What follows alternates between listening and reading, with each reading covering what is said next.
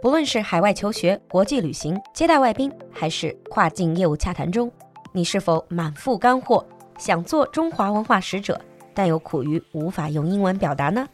酒馆全新迷你板块 China Story，用英语说中国，双语播出，适合不同段位的你。让我们一起讲述有趣有料的中国故事。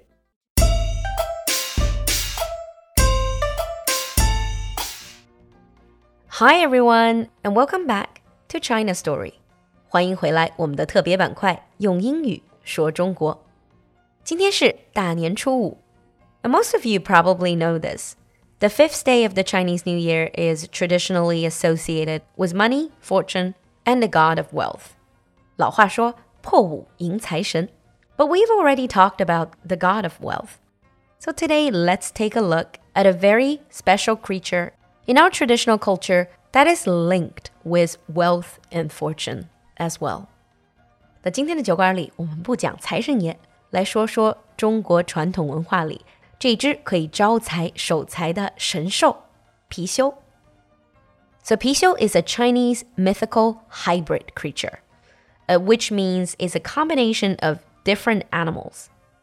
They have the powerful head of a Chinese dragon and the bold body of a lion.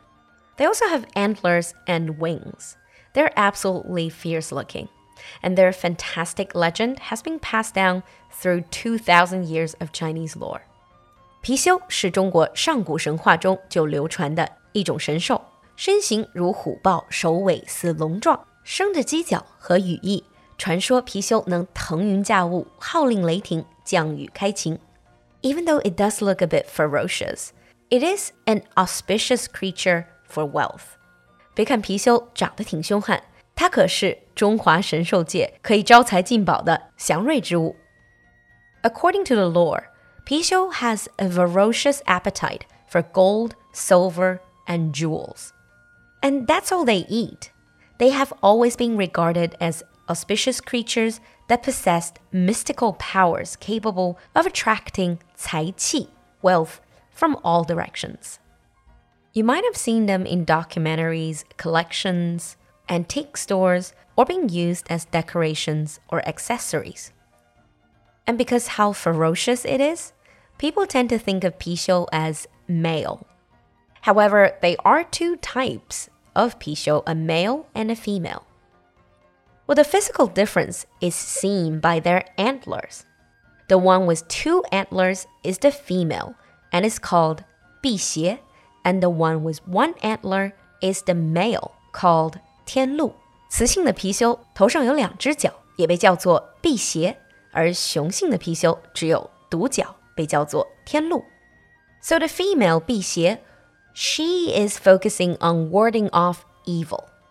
They have this special power of helping anyone who's suffering from bad feng shui. 按照生肖属相出生年月。 中国传统里有犯太岁这一说。This is when your Chinese zodiac signs clash with the grand commander of the year. And 辟邪 has the special ability of helping anyone in that situation to ward off evil and misfortune. 而辟邪顾名思义就是帮你避除邪恶，对于犯太岁的人尤其有用。And the male of the species, 天鹿, he is in charge of wealth. He would go out into the world in search of gold and other forms of wealth and bring it home to its master. However, in modern times, as time has passed, most of the Pixiu we see nowadays tend to have one antler and they tend to be male. And if you look at the pictures and the posture of Pixiu, they are majestic creatures that project a sense of strength, elegance, and mobility. 貔貅通常长相凶猛威武，They have a big opened mouth, ready to eat up gold and fortunes for its master. And during the Qing dynasty, the imperial 貔貅 developed an even fatter, rounder body, indicating that their stomach can be filled with unlimited amounts of gold and all forms of wealth and good fortune. Some people might confuse 貔貅 with another mythical animal like qilin or even lions. But unlike qilin and lions, Pixiu actually has a pair of wings because it is believed that it can fly between heaven and earth.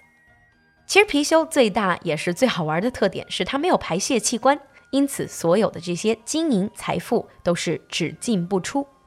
And the legend behind this is that Pixiu once violated a law of heaven by defecating in the wrong place. When it was found out, he was punished by the Jade Emperor. And from then on, Pixiu developed very distinctive feature where he can eat gold, silver, and jewels, but cannot expel it. 那传说貔貅原来是在天上负责巡视工作。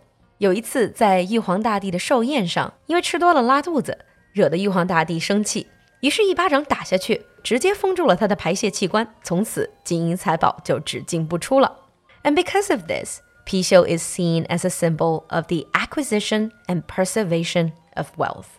也正因如此，貔貅也就被视为招财守财的享受。Sounds pretty strange, doesn't it? Even though it might look ferocious, Pishou is really devoted to his master. They would always and constantly guard their master and their fortune. And historically, Pixiu were commonly displayed in ancient architecture to ward off evil and to harness auspicious qi.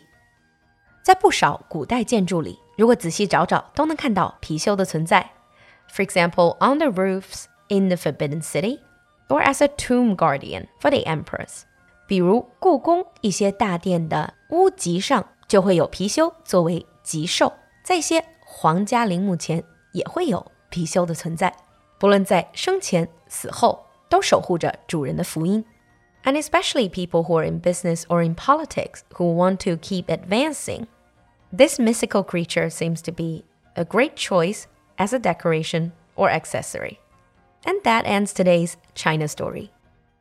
在每期用英语说中国这个特别板块结尾， 我们都会给大家一个小小的问题，一个展示自己的舞台。本期的问题是：说到招财，我们经常会提到正财、偏财，请问正财和偏财你会如何用英语解释呢？期待你的留言和翻译，你的舞台等着你来。我们下期见。